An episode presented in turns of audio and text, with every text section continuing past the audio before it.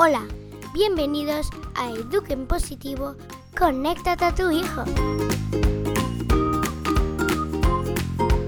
Estás escuchando a Mariana Sánchez. Hola, bienvenida a más un capítulo de Eduquen Positivo, conéctate a tu hijo. Hoy vamos a hablar de un tema que para mí es de las dificultades número uno de cuando cambias tu forma de educar o cuando pones tu foco en educar en positivo y que va de esto, de sentirnos a pasar de ser autoritarios a caer en permisivos. Y es yo estoy haciendo así con el cuerpo, es que es como un balance, ¿no? que caigo en uno, me pongo en el otro, hasta que encuentro el punto y la fórmula interna ¿no? de encontrar este equilibrio.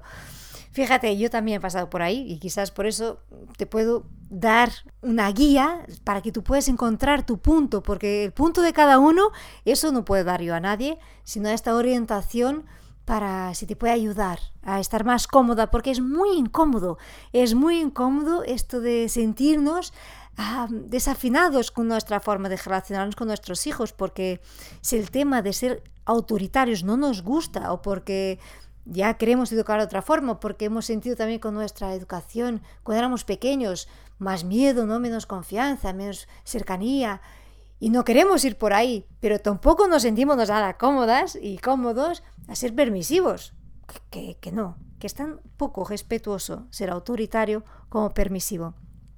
Así que el capítulo de hoy vamos a dedicar a este tema, vamos a hablar de ello, voy a poner un par de ejercicios, un par de, de propuestas, de ejemplos sobre todo, para que entendamos y para que podamos compartir aquí cómo encontrar este equilibrio cómo evitar caer en un extremo, tanto de autoridad como de permisividad. Aprovecho también para contarte que este viernes 28 de mayo arranca la última edición de Tu Plan Cuidado.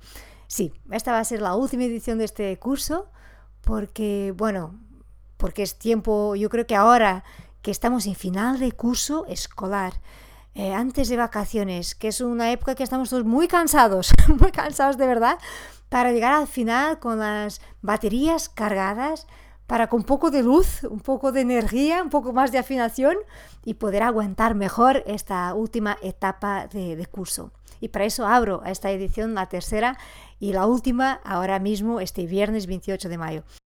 Y ahora, sin más, vamos con nuestro temazo de cómo evitar pasar de autoritaria a permisiva. Bueno, y para la historia de hoy te voy a traer una situación muy común, sobre todo los que tienen hijos pequeños, que es la hora de acostar a los niños. Sí, quizás te tienes hijos pequeños estás pensando, uff, pues sí, es una batalla. Bueno, la verdad, para mí es un punto donde yo tuve que trabajar muy bien este equilibrio, ¿no? Entre ser autoritaria o caer en ser permisiva. Yo creo que es muy visual y por eso decidí traer este ejemplo, pero la verdad, hay mil situaciones en nuestro día a día en familia y con nuestros hijos. Eh, incluso ahora pensaba, incluso con nosotras mismas también, ¿no? ¿Cuántas veces somos autoritarias y agresivas, ¿no? O caímos en permisivas que dejamos pasar y digo, ah, venga, no pasa nada. ¿Cómo importante es, es criar este hábito de, de tener este equilibrio interno y externo con nosotros de no dejar caer, de sermos músicos con nosotros, de mantener esta afinación y no dejarnos a ir a extremos que son incómodos y que nos generan ruido, porque la verdad, cuando somos permisivos, no sé, a mí me cae bastante mal, me siento muy incómoda, igual que me siento muy mal si estoy siendo rígida y autoritaria. Entonces vamos a ver cómo conseguimos mantener este equilibrio e integrar estas dos voces de entender el otro, de entenderme a mí. La verdad se trata de esto, ¿no? Ocuparme y poner el foco en su necesidad y en mi necesidad, pero a la vez. Fíjate, cuando voy a acostar mi pequeña, y ahora pienso sobre una pequeña porque los mayores ya son muy mayores, ya no los voy a acostar, claro que hay días que no quiere, porque hay vida en casa todavía, los, los mayores son muy mayores, no, no tienen sus horarios, ¿no? O no le apetece, simplemente no le apetece. Claro, las rutinas son muy importantes y sobre todo cuando son pequeños y eso para mí siempre fue una pauta, una pauta de mantener la rutina de los pequeñitos y eso les da seguridad, ya saben de que va una que va la otra cosa. Pero bueno, centrando en lo autoritario y permisivo.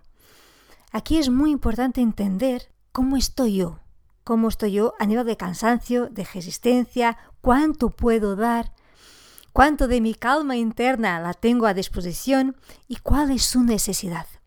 ¿Qué quiero decir con esto? Quizás piensas, bueno, su necesidad es seguir jugando, por supuesto que sí, pero si está marcado el límite que es hora de ir a dormir y es hora de ir a acostarse, pues eso no tiene margen para negociar, sobre todo entre semana.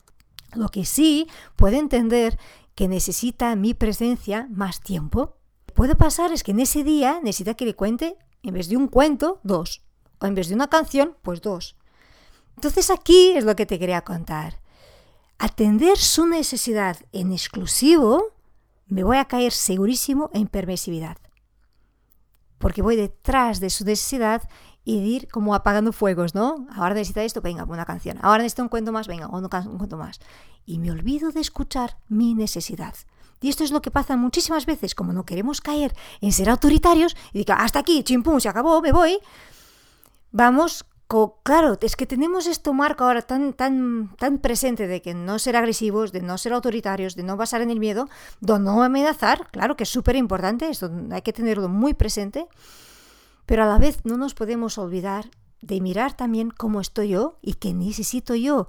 Y esto no puede ser o solo uno o solo el otro, porque entonces, ¿qué pasa? Si yo miro y me veo a mí y veo mi cansancio, mi falta de resistencia, voy a caer en ser autoritaria, porque no me ocupo ni un 2% de su necesidad. Y ahí me pongo el registro, me pongo el altavoz de que venga, es así, porque te digo Dios, soy tu madre, chimpum, se acabó. Y este equilibrio este equilibrio de escuchar su necesidad, mi necesidad, integrar las dos en solo una voz, no es, no es sencillo, sobre todo al inicio. Y esa es la buena noticia, porque esto tal cual, como siempre te digo, es como tocar un instrumento. Las primeras veces cuesta mucho, pero cuesta muchísimo. Y dices, uy, no he hecho para, no, no he nacido para eso, ¿no? Y la verdad, con práctica, pero mucha práctica, sale. Y es para mí algo muy importante, por eso he traído este ejemplo, mm, no ha sido por casualidad. Para mí la hora de acostar a los niños, la hora de cejar el día, tiene que ser en paz. Tiene que ser con armonía, con tranquilidad. Y claro, no todos los días estamos con toda la disponibilidad del mundo. Pero cuanto más nos hemos trabajado, más tenemos esta capacidad para entender este es este momento en este momento qué necesito yo, qué puedo dar, qué necesita ella, qué, le puedo, qué necesite, qué le voy a dar. Y si no podemos, porque hay días que no podemos, que somos humanos y no, no va, pide ayuda. Y si no hay ayuda, porque a veces estamos solos, pues encuentra un equilibrio, que te escuches a ti y que escuches a tu pequeño o a tu pequeña. Lo sé, la teoría siempre suena de maravilla, es un perfecto concierto. Y en la práctica, ¡ay, ahora cómo lo hago! escúchate y escúchale. Todos somos música, todo mi trabajo, en esta, sobre todo este último año que estoy dedicada a ello, a, a 100%, va de esto, de compartir cómo escucharnos, de enseñar por mentorías individuales. Puedo enseñar otra habilidad que me ayude más, sino saber escucharles y saber escucharnos. Porque la trampa para mí es esta. Para mí el gran punto de dolor de educar en positivo es que nos olvidamos en la mayoría de las veces de una de las partes. Oh, va, venga, escuchamos al 100% al niño. Venga, va, ahora deja a los niños que me da igual y me centro en mí, que estoy harta. Pues son estos desequilibrios que nos hacen desafinar. Afinar es otra habilidad. Pero claro, para afinarte tienes que escucharte, porque ¿cómo se puede afinar un instrumento sin, sin ser por la audición y por escuchar? Te dejo la propuesta a cada situación con tus hijos y contigo misma, verifica si estás escuchando las dos voces. Sea de verdad respeto mutuo. Define un límite claro para ti, para la situación, para el otro. Sé consecuente con ello y actúa con afinación, manteniendo tu afinación, tu armonía, que eso va a producir amabilidad, firmeza, esta, dos, esta dualidad que tiene que ir junta en educar en positivo y que a veces es tan difícil. Cuando estamos afinadas, sale.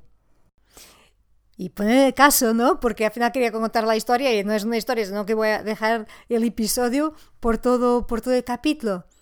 Al final defino en ese día, pues cuento un cuento y canto una canción. A mí en general estas dos actividades con mi hija. Y si un día puedo más, me permito ser flexible y si ella necesita más, porque hay días que ellos necesitan más, hay otros que están hechos polvos y no necesitan ni mitad de la historia, porque ya están fritos. Entonces, tener también esta capacidad de ser flexibles, soltar esta rigidez que tantas veces llevamos encima, eh, de no, porque siempre es un cuento, es un cuento, siempre una, una canción, pues una canción. No, lo que necesites tú en ese día, y no me canso de ser esto, y lo que necesite tu pequeño las dos voces entran en armonía. No te quedes solo con una. Y hasta aquí el capítulo de hoy. Ya sabes que si quieres practicar además escucharte, tu plan de autocuidado es justo eso, es escucharte y crear momentos para ti dentro de tu vida loca, porque esto es un programa de 2-3 minutos al día, es como un podcast privado para las madres que van a full, pero que poco a poco puedan aprovechar esto como un ejercicio de autoescucha de atender también su necesidad.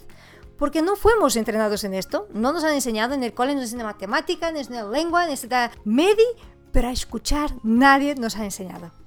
Por eso existe Todos Somos Música para que pueda compartir contigo, a enseñarte a escucharte más, a practicar esta habilidad y muy importante, que los pequeños puedan aprender esto desde pequeños.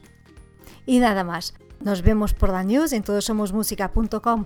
Te podrás suscribir si todavía no estás ahí y también por nuestro canal de Telegram.